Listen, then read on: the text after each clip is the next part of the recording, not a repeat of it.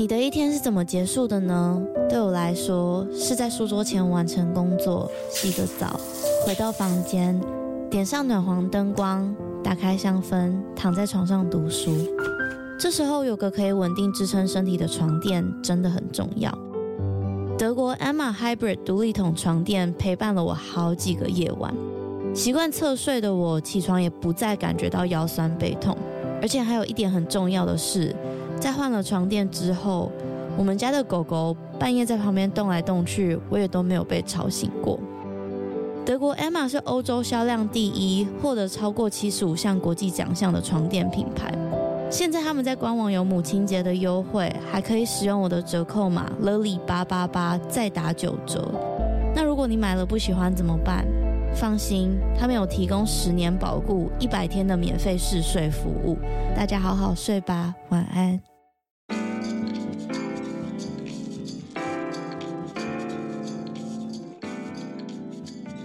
本集内容由 KKBOX 赞助。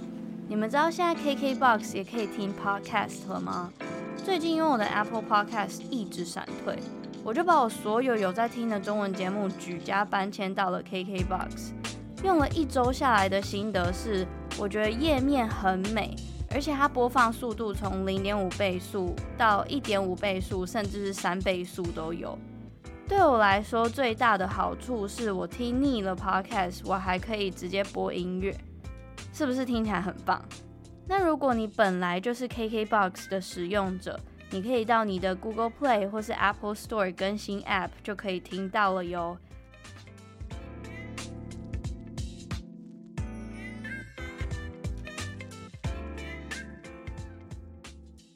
Hello，欢迎回来。他说犯罪，我是 Lily。上一次有在 Instagram 做了一个田野调查。问大家喜欢悬案还是已解案件？结果有六成的人跟我一样不喜欢悬案，他们都选有解的案件。可是我自认为我过去分享的悬案都算是蛮精彩的吧，而且是可以在听的过程中去拼凑跟组织所有的线索，再去往下推理的。像是第三集疑似被北韩绑架的 David Snedden。还有第七集《人间蒸发》的 Briceless Pizza，像我自己就很喜欢这种类型的悬案啦。但是今天要分享的这一起悬案是一起还没有找到凶手的未解谋杀案，是跟以往过去分享的那一种突然消失的案件不太一样。不过我觉得还是有那一种 抓痒没有抓到的感觉。好啦，我们偶尔还是要说一下这种故事吧。因为我怕我谋杀案说太多，大家会觉得谋杀案疲劳，有这种词吗？今天这一集完完全全就是为了那四成喜欢悬案的听众设计的。那我就话不多说，直接开始喽。今天这一起案件发生在印第安纳，印第安纳州的 Delphi 这个小镇。这个小镇有多小呢？它的面积大约有七平方公里。根据我查到的资料，他二零一零年的人口普查，镇上只有两千八百九十三个人，是不是这样听起来好像有一点点抽象？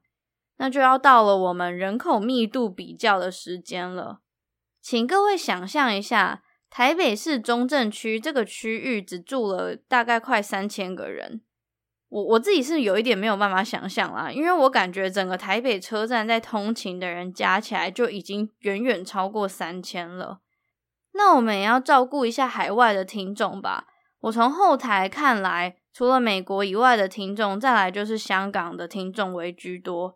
我虽然还没有去过香港，但是我查到香港油尖旺区的面积其实跟 Delphi 差不多大，也是七平方公里。可是这一块土地上有三十万人的人口，有没有觉得这个悬殊很大？三十万跟三千是一个非常大的差距耶。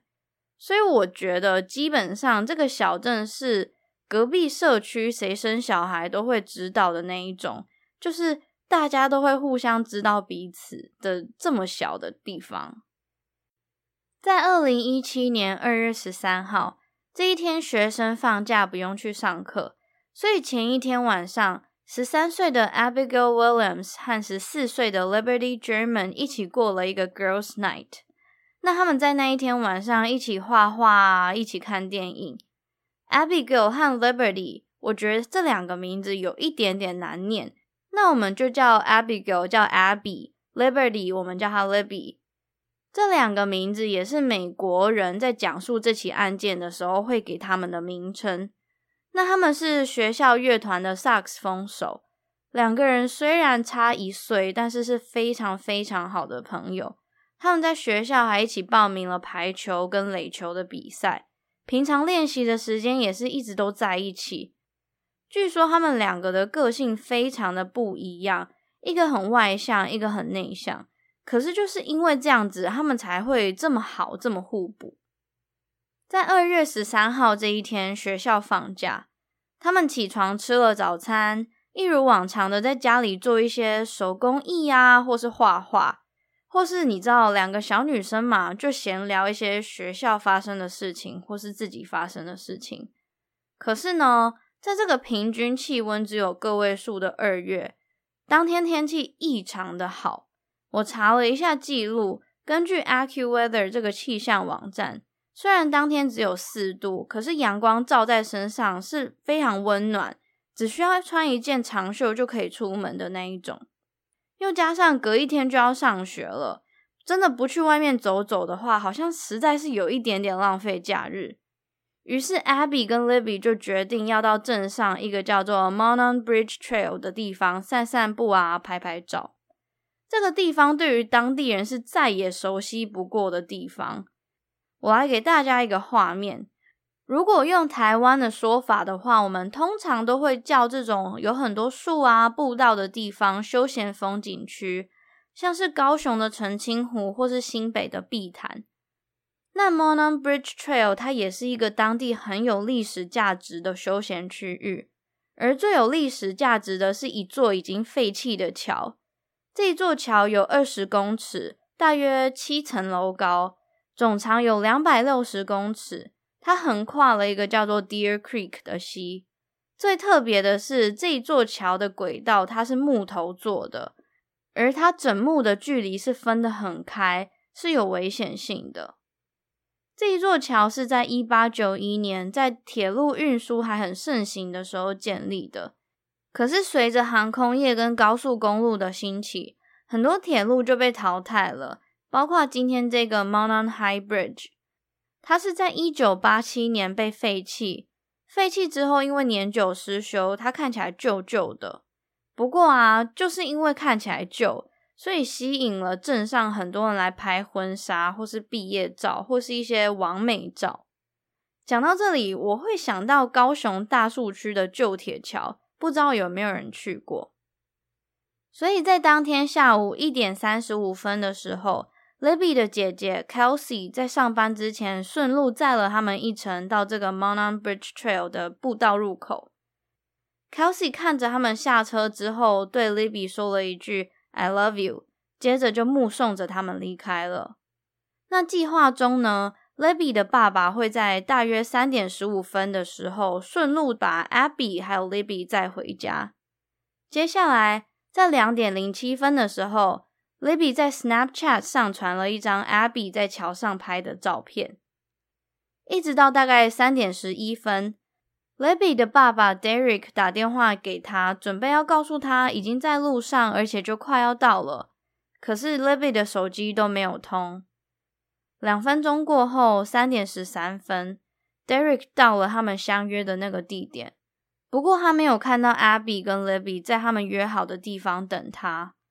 当下，Derek 完全没有任何警觉的想法，因为在这一个这么单纯、这么小的小镇，真的不会太让人直觉的去往犯罪这个层面联想。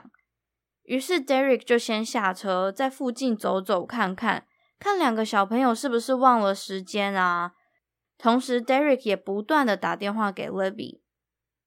三点三十三分，Derek 尝试联络看看家人是不是小朋友先回家了。又或是被其他家庭成员接走了。最后，没有一个人知道 Abby 跟 Libby 到底去哪里了。于是 Libby 的爸爸 Derek 就只好再等等，想说他们是不是手机没电了，还是是在哪里迷路了？顶多最差的结果就是小朋友嘛，可能走远了，或是去哪里冒险了。不然再等一下看看好了。于是啊，接到消息的家人们也纷纷赶到这个风景区四处寻找。无论他们怎么找，都没有看到 Abby 跟 Libby 的下落。最后，他们就在下午五点半的时候报警了。在这里，我要讲一个题外话。我之前在安博警报那一集有说过，可是过得有一点久了，在这里跟大家再说一次。在你高度怀疑或是确认家人失踪过后，请第一时间在失踪当地的警局报案，又或是你可以直接打电话报警。我相信警察的专业，他们绝对会处理接下来的事情。千万不要想说哦，再等一下。我想到这里，可能有一些人会想说，那就定位手机的位置啊。Libby 不是有带手机吗？他还上传 Snapchat。的确。警方在第一时间也有去追踪了那个手机的位置，不过啊，因为手机当下是关机的，所以他们根本追踪不到。接着，我相信以过去分享失踪案件的经历，你们应该知道接下来会做什么吧？在案发当天大约六点，大量官方还有民间组织的搜索队开始大肆的在这个区域地面搜索。接着晚上十点半。新闻媒体也开始在报道这件事情，于是这一群人就这样找啊找啊找，找到半夜十二点左右。因为安全上的顾虑，所以最后被迫终止。根据 Libby 的姐姐 Kelsey 在一位分享 True Crime，也就是真实犯罪的美国 YouTuber Kendall Ray 的采访影片上，她说，在 Abby 跟 Libby 失踪的隔一天，二月十四号。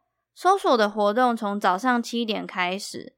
这一天，搜索队更有效率的被分配成不同的小组，在这一大片土地上开始寻找这两个女生的踪影。Libby 的姐姐 Kelsey 说，她有注意到，不只有镇上的人来帮忙，甚至有一些来自其他城市的居民。那这个搜索的规模也大到警方出动了无人机跟潜水队来帮忙。一直到接近中午的时候，Abby 跟 Libby 的尸体在离桥八百公尺以外的地方被找到。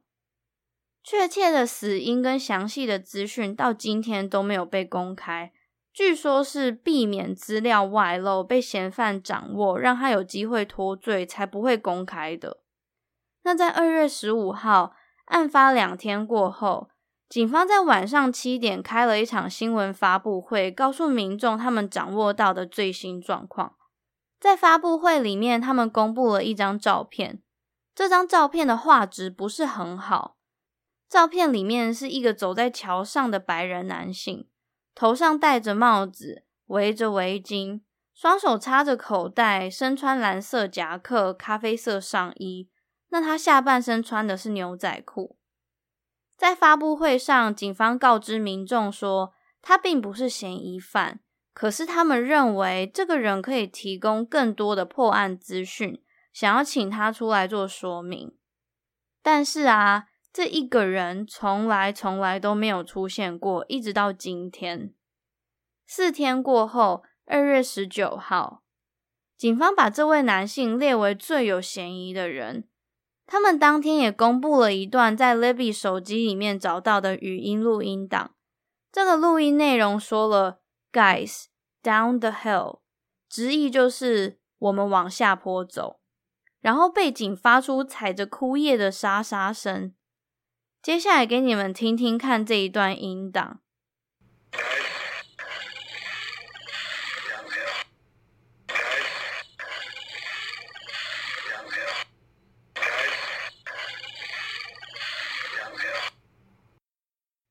不知道听完之后你们有什么感想？我自己是觉得 “guys” 跟 “down the hill” 并不是同一句话，因为你们仔细听的话，好像中间会有一个分段。我个人的推测应该是警方把一整句话只剪了这两个字出来，而且啊，我觉得这个神秘男子是先说 guys 吸引了 Abby 跟 Libby 的注意，再来中间说什么不知道，最后才说了 down the hill。为什么会这么说呢？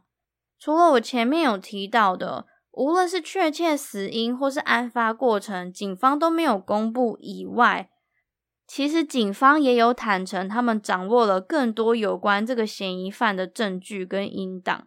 但是，一样到今天都没有被公开。另外，我刚刚有提到那个画质不是很好的照片，那一张照片啊，其实是从 Libby 的手机里面某一段影片上面截取下来的。这个影片最后在二零一九年四月十九号，也就是案发的两年过后有被公开。我会把它贴在我的 Instagram。那画质不好的原因，其实是因为在拍摄的当下。Abby 跟 Libby 离这个不明的男子是有一段距离的。比较奇怪的是，这个影片看起来是偷拍的，而且偷拍的角度是从下往上去拍的。于是就有人去推测，在他们两个意识到这个怪怪的人存在之后，Libby 把手机藏在腰间，甚至是更低的地方去偷拍。而且啊，在后来的访问中，Libby 的姐姐 Kelsey 有提到，她相信在那一段时间，Abby 跟 Libby 一定是有注意到这一个可疑的人，所以他们才会拿手机起来开始录影。的确，十三岁好像是已经可以感觉到危险跟保护自己的年纪了，所以他们才会有这个举动，听起来是蛮合理的。那再来说说有曾经目击这个疑似是嫌疑犯的证人好了。第一位目击证人是十六岁的女性，在她知道 Abby 跟 Libby 失踪过后，她回想起当天，当天在那个地方，她是跟一群朋友在一起的。在下午的一点二十六分，在阿比和 Libby 到公园之前，他有注意到这一位男性，而且这个女生有主动去跟他打了招呼。那这一位男子不但是没有很友善的回应。反而是回看了他一眼，而这个小女生事后回想，她用了 “frightened” 这个词来形容，也就是震慑的意思，来形容这个男士的眼神。而且啊，她跟警方说，他第一时间是觉得这个男的也穿太多了吧，明明今天就没有很冷。然后他仔细描述了一下这个男士的穿着，他说他穿着蓝色的连帽外套、牛仔裤。戴着鸭舌帽，然后他连帽外套的帽子是戴在原本就有的帽子上面的，等于说他戴了两层帽子。有没有觉得好像蛮符合我们刚刚前面说到的那个照片里面的人？而且啊，注意这个证人的证词是在警方还没有公布任何资讯之前，而他完完全全符合了 Libby 手机里面拍到的那个诡异男子的样貌。最后，这个目击证人也看了警方之后公布的照片，才说：“对，我在说的就是这个人。”再来，第二位目击证人是一位二十多岁的男性。那他大概是在三点十分到三点十五分之间，在步道上看着一个戴着画家帽的男性。而他说，他的围巾挡住脸的下半部，连帽外套的帽子是没有戴起来的。等于说他头上只戴了一顶帽子，那这部分跟上一个目击者的证词有一点点出入。最合理的推测就是他在这个第一个目击证人跟第二个目击证人中间间隔的一个小时多内杀害了 Abby 跟 Libby，而且在行凶的过程中啊，他连帽外套上面的帽子掉了，然后他没有把帽子带回去。于是警方就根据这两个人的证词画了一张人像素描。那画里面的人看起来大约四十岁，戴着报童帽，脸有一点点圆润。可是啊，这两位目击证人都不是很满意这一张人像素描。他们两个都同时说了，当时看到这个男士戴的不是这种类型的帽子。我刚有讲，女生的目击证人说的是鸭舌帽。那男生说的是画家帽，不过素描里面这个人戴的是报童帽。虽然这样听起来好像有一点点抽象，反正就是三种不同的帽子啦。而且啊，这个男生目击证人，也就是第二个目击证人，他非常坚持，他看到的就是 Libby 手机里面出现的那一位男性，而且长得一模一样。在我们知道这一些资讯之后，我们把时间往前推，顺着已知的内容，再把时间走过一遍。一点二十六分，第一位目击证人看到这个可疑男性。然后说了，他们对视的眼神很可怕。一点三十五分的时候，Abby 跟 Libby 到了步道入口。接着两点零七分，Libby 上传了 Snapchat。那几分钟过后，他们意识到这个可疑的男性存在，所以拿起手机录影。接着两点三十分，我们刚刚听到的 Down the Hill 这个音档被记录在 Libby 的手机里。再来三点到三点十五分之间，第二位目击证人看见这个可疑的男性疑似要往出口的地方离开，所以可以推测，Abby 跟 Libby 大约是在两点半到两点四十五分之间遇害的，也可以去推测这个凶手大概是在三点十五分过后离开案发现场的。那根据所有的已知条件。最后，警方在发布会公布，这名男性是在九十到一百公斤左右，大约十八岁到四十岁，棕红色的头发，外表看起来比实际的年龄还要年轻，而且是一个对 Delphi 小镇非常熟悉的居民。他要不是曾经住过这里，就是长期住在这个小镇上，等于说他对这个小镇要有一定的熟悉度。而且啊，警方也认为凶手就藏在人群中。他或许是一个你每天都会接触，而且看起来非常慈祥的大叔，或是你每天上班都会经过的卖场员工。他非常擅长把自己普通的藏在人群里，而且不止这样，在案发两年过后，二零一九年的四月二十三号，警方释出了第二张人像素描。这一张人像素描跟案发没多久之后被释出的第一张看起来一点都不像，而且警方等到两年过后才公布，这也是一件蛮有争议的事情。就会有人想说，那我们过去前两年看着第一张人像素描找的人都是白找的吗？还是有可能警方那时候侦办的方向完全错误了，等到两年过后他们才要矫正自己的错误呢？当下是有很多人这样子想的。那刚刚有提到犯罪人像素描这件事情嘛，我们可以把它放在这一集的最后面当补充用，好吗？接下来我们来讲讲曾经被归列为嫌疑犯的人好了。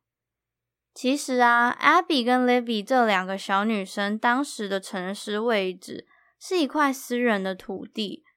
那这一块土地的持有人叫做 Ronald Rogan，他因为有不在场证明，所以很快就被排除嫌疑了。可是他在二零一七年三月十一号这一起案件的案发前两天，因为在缓刑期间违反保护管束原则被逮捕。Ronald Rogan 是因为在二零一四年酒驾被判缓刑。那先前因为他有太多次违反缓刑的案例了，所以最后他就被逮捕了。这样讲好了，他就是一个爱喝酒，而且爱喝到被警察抓到还被逮捕，然后跟这一起案件有一点关系又不是那么有关系的一个普通人。下一位是来自印第安纳州三十一岁的 Daniel J. Nations，他是在科罗拉多州的健行步道拿斧头恐吓游客。最后，在二零一七年九月二十七号被逮捕的。我自己是觉得这个人长得超级像第一张人像绘图的素描的，他应该算是全部里面最像的一个。那这样子就有两个共通点了吧？第一个就是伤害人的地点符合，就是在步道上嘛。那第二个就是长得很像。那其实啊，他有超多前科的。而且他是 registered sex offender，是被列管的性犯罪者。Daniel Nation 他最早是在二零零七年在南卡罗来纳，好难念，South Carolina 南卡罗来纳州的 Walmart 停车场做一些暴露的行为。他也是因为做了这件事情，才会被列为 sex offender 性犯罪者的。那他犯下的案型还有，比如说开着已经过期的印第安纳州车牌在路上游荡，甚至是裸露生殖器啊等等的。他犯下的案子真的算蛮多的。我在网络上随便找都可以看到，光二零一五年还有二零一六年这两年就有六起的犯案，而且不止这样子，他还因为长期缺席开庭而被列为通缉犯。那在 Abby 跟 Libby 遇害的那一段时间，透过警方手上掌握 Daniel Nations 的出庭记录，他非常有可能当时是在印第安纳州的，也就是这一起案件发生的那一周。不过啊，警方也在二零一八年的二月向大众公布，在经过调查之后，他们可以暂时的排除 Daniel Nations 为凶手的可能性。接下来，我们来到第三位 Thomas Bruce，他是一位牧师，他在二零一八年十一月二十一号被以十七起罪名起诉，这十七起可大可小。最大的包含一级杀人罪、绑架，还有性侵害跟性猥亵。那他到底做了什么呢？在他被逮捕的前三天，二零一八年的十一月十九号，他在密苏里州一间叫做 Catholic Supply 的商店枪杀了一位五十三岁的女性。当时的状况是这样子：他是先进了这间商店，假装要买东西。接着，他和店员攀谈了一下，说：“哦，那我要回车上拿钱包。”不过回到车上，他拿的并不是钱包，而是枪。在他回到店里的时候，他把枪口指向三个女性，要他们做出一些性行为的举动。但其中一位五十三岁的女性并没有按照他的意思做，Thomas Bruce 就对着他开枪。在那之后，他还甚至继续强迫另外两名女性对他做出性行为。而在那案发现场当天，他戴的是灰色的报童帽、蓝色的夹克，穿着牛仔裤。Thomas Bruce 不但是穿着，连长相都非常符合警察要找的那个人。那他为什么没有被列为杀害 Abby 跟 Libby 的凶手的原因不确定。但是我能确定的是，Thomas Bruce 在 Catholic Supply Shooting，就是我刚刚前面讲的这一起案件，他有可能会被判死刑。不过他下一次的 Court Hearing，就他下一次的公听会是在二零二零年的十月十三号，也就是今年的十月十三号。其实不过也就是这几天的事情耶。我这几天再关注一下新闻，那看他到底是有被判死刑还是没有好了，我再跟你们更新。那就让我们回来讲 Thomas Bruce 跟这一起案件的关联性好了。Thomas Bruce 一直都是密苏里州的居民，前面我说的那一起案件也是发生在密苏里州的 Saint Louis。那如果他那一天真的要到 Delphi 犯下 Abby 和 Libby 的这一起案件的话，他必须要开四个半小时的车一趟哦，不是来回。是说好像也没有什么不行的啦，可是就会觉得有一点点远。在下一位是四十六岁的 Charles Eldridge，他是在二零一九年一月在印第安纳州，因为在网络上诱拐未成年儿童而被逮捕的。他啊，在当时造成了一个很大的轰动，因为大家都以为 Delphi Murder 就是今天阿比跟 Leby 这一起案件找到凶手了。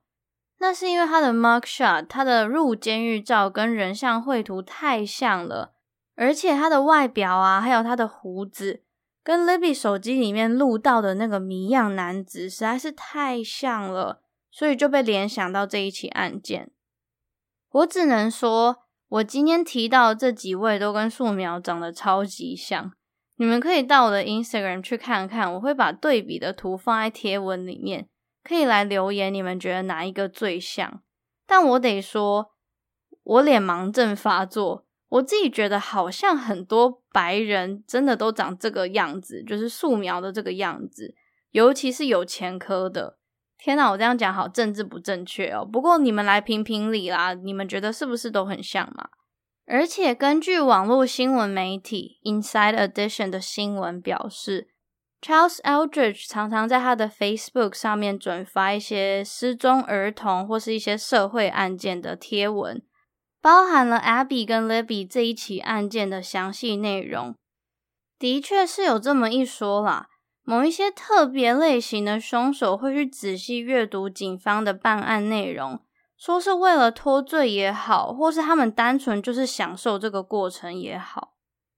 不过最后，Charles Eldridge 在二零一九年的一月底被排除犯案嫌疑，而且这时候可能是因为太多的键盘警察了。那时候警方还跟大众说：“我先说原文的版本好了。”他们说：“Although we understand people are trying to help with the investigation。” By doing this with zero evidence other than a mere appearance, it can also hurt or hinder an investigation.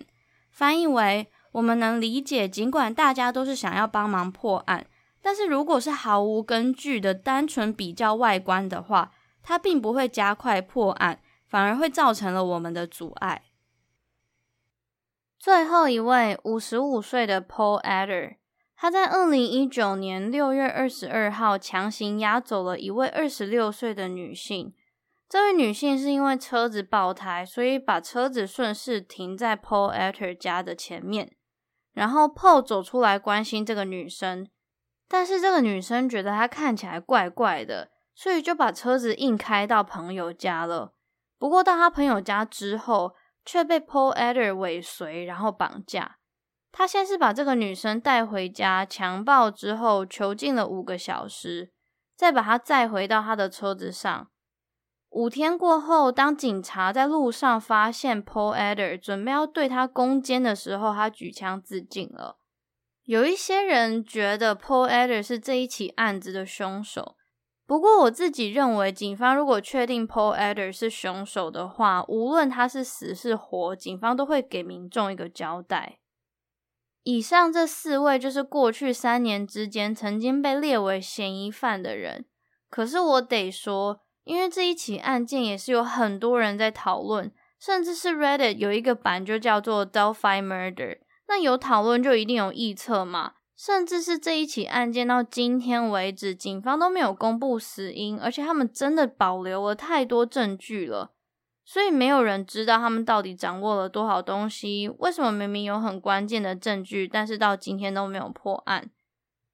我自己有想到一点啦，如果是案发现场嫌犯有留下 DNA 的话，怎么会警方没有用 DNA 比对，然后很直接的排除以上这四位的犯案可能性？Maybe 有，只是他们没有公布。我不知道，这一起案件实在是有太多疑点了。无论是已知的那位谜样走在桥上的男子，或是警方的办案程序，比如说为什么在两年过后才会公布第二张素描画，而且跟第一张还长得很不一样，或是说如果这个人真的来自 Delphi 的话，没有道理完全没有人指认他是谁吧？毕竟这个镇就这么小，就这些人而已，是很奇怪吧？我觉得这一起案子有一天一定会被破案，是快是慢而已。我不知道你们怎么想耶，欢迎你们来跟我分享你们的想法。那按照惯例，我们最后来讲一些好的事情好了。在案发过后，有民众大量的捐款，还有很多善心企业啊，或是善心人士，帮 Abby 跟 Libby 在 Delphi 这个地方建立了一个 Memorial Park。一个纪念公园，那这个公园预计在明年夏天会完工。Abby 跟 Libby 的家人希望这个地方可以不要让大家因为这一起案件再继续害怕到户外。他们想要提供一个好的场地，顺便让大家记得 Abby 跟 Libby。那纪念公园里面有露天剧场，也有棒球跟垒球，也就是 Abby 跟 Libby 最擅长的运动的场地。另外啊，我在查最新的资料的时候，我就是打 Delphi Murder 团体团体就今年最新的案件进展。那主要侦办这一起案件的警员有出来说，他说这一起案件从来没有停止过调查，而且他们也不觉得是一个悬案，不是一个 cold case，一定会有新的事情在发生，而且还有民众不停的、不停的在给一些小道消息。他也觉得这一起案子未来有机会一定可以破案，而且到现在悬赏奖金已经高达二十五万美金了，有没有超级多？最后来补充几点，刚刚有提到，可是没有仔细解释的。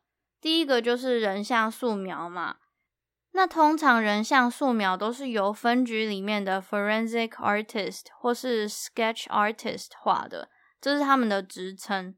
那他们是透过对谈还有引导来决定这一张图的走向，无论是种族、性别、年纪、特征。眉毛啊、胡子或是眼神，最后是发型跟脸型，他们会透过对谈的方式决定他们要怎么样去构图。那最后的图像有没有准确，一定是会因为目击者的记忆跟证词不同而结果不同，甚至是有一些目击者还会经历过创伤，所以在创伤过后要他们回想，也是一件很不容易的事情。我觉得人像绘图这种东西，就是有成功也有失败的，因为它非常的主观吧。一定有人画的就是超级像，一秒就可以看得出来是谁。可是一定也有人画的就超失败。之后有机会我可以举一些成功或是失败的例子给你们参考。那另外一个要补充的就是 sex offender 性犯罪者。你们还记得吗？我刚刚前面有提到的那四个嫌疑犯的其中一个叫做 Daniel Nations。那性犯罪者是曾经犯过成人或是儿童的性暴力，或是未成年诱拐，还有涉及及威胁侵害到人权的裸露行为，这些都是可以构成 sex offender 性犯罪者的条件。那这些人会根据他们犯下的罪行严重程度来决定他们是必须背着这个名号多久。没错，他是可以冠上又拿下的。而且啊，在这期间，他们必须要定期的上法院，甚至是他们有被规定不能住在学校的校区附近。在这里，我推荐北美的听众一个 App，叫做 Offender Locator。这个 app 里面会写你家附近有多少个 sex offender，而且它还会粗略的告诉你他是什么时候犯罪的，跟大概犯什么样的罪。好像其实也不用下载 app 耶，这些东西现在网络上都查得到。的确有一句话就叫做 “You did the crime, you pay the time”，算是美国的俚语吧，代表你犯罪了之后，你要赔偿的就是时间。怎么办？我翻译的好烂哦，但是大概就是这个意思啦。如果直译的话，我觉得美国人真的很注重小孩的权利，跟很保护小孩，所以这一种直接公布在网站上这么开诚布公、洗门风的事情，没有被谴责，好像也是不意外啦。好啦，以上跟你们分享这一起悬案。不知道听到这里，你们有没有觉得哇，还是那种打喷嚏打不出来，瘙痒没有烧到那种很痛苦的感觉？没关系，下一集我们就会分享谋杀案件喽。最后，我想要感谢大家上星期五的鼓励，我就短短分享一下那一天发生什么事情好了。嗯，大概在晚上八点半的时候，我接到一通电话。那那时候我外婆人是在家里，不过准备要送急诊，而且她当时是嗯意识不是很清楚的状态。接到电话的当下，我算是很冷静的把手边的事情结束，才赶快赶到医院。不过也没有很久，可能不到五分钟吧。而且我算是我们家第一个到的。那最后我是整件事情都忙得告一段落，我外婆在里面接受治疗的时候。上传的预告在我的 Instagram 哦，在这里，嗯，应该有很多听众是没有追踪我的 Instagram 的，那我就顺便跟你们解释一下，所以我没有心情也没有时间打文章的内容，我就先上传了。那下面有好多人的鼓励，我都觉得很感动。当下我算是冷静，可是我看到那一些回复的时候，我整个人是 泛泪的。我不知道怎么说，那种感觉真的非常的感动。就是我们也素昧平生，我只是在一个平台上讲一件自己喜欢的事情，可是可以接受到这么多人的能量，这感觉其实非常的奇妙。我到现在想到还是觉得，嗯，觉得应该要好好珍惜这件事情。然后我想要替我外婆感谢大家的祝福，她现在的身体也慢慢的在算是稳定中，住进普通病房。这几天在观察，那我得说，我外婆进出医院的次数，在过去一年之间算是有一点点频繁，所以怎么说，我们家的人应该算是都稍微准备好了。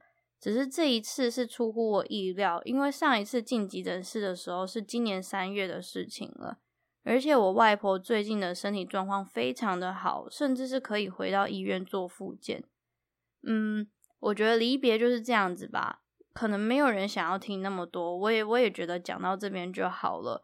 那以后未来有机会可以再告诉你们，在我外婆教我离别的这一堂课的路上，我学到什么。以上先跟大家说抱歉，晚了几天上传。另外，我也想要谢谢你们，无论是有在贴文底下留言的，或是还有人很贴心私讯我问我好不好的听众，还有 Podcaster 朋友们。反正就是谢谢你们啦，我觉得这种感动跟这种感谢是语言上没有办法形容的。那最后就，如果你想要知道更多资讯的话，欢迎你到 Instagram 搜寻“他说犯罪 ”，She tells true crime。另外，谢谢在 Apple Podcast 帮我评分的各位，我只想跟你们说，我都有看到，可是我不知道怎么回馈你们，因为我也不想要念留言。第一，我不觉得自己是马斗明星；第二，我超容易词穷的。好了，这个我们就之后再谈。你们有什么想法的话，都可以私讯我，跟我说我是要怎么回复大家的留言。然后，谢谢你们今天的收听。I will see you next Monday. 拜拜